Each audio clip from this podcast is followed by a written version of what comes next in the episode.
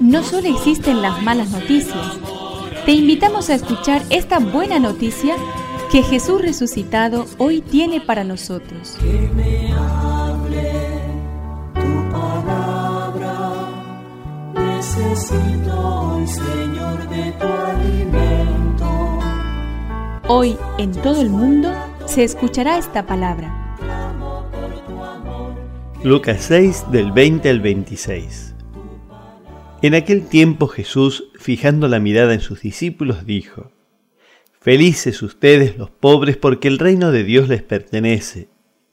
Felices ustedes los que ahora tienen hambre porque serán saciados. Felices ustedes los que ahora lloran porque reirán. Felices ustedes cuando los hombres los odien, los excluyan, los insulten y proscriban su nombre considerándolo infame a causa del Hijo del Hombre. Alégrense y llénense de gozo en ese día, porque la recompensa de ustedes será grande en el cielo. De la misma manera los padres de ellos trataban a los profetas. Pero hay de ustedes los ricos, porque ya tienen su consuelo. Hay de ustedes los que ahora están satisfechos, porque tendrán hambre.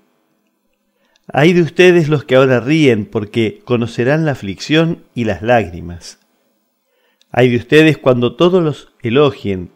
De la misma manera los padres de ellos trataban a los falsos profetas. Que me tu espíritu,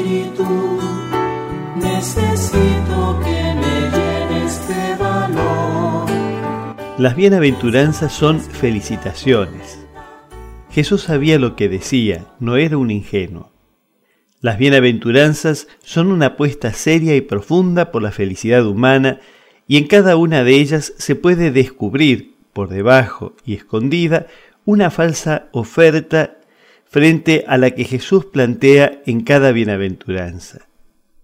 En ellas está el camino correcto para ser persona, la verdadera posibilidad de ser feliz.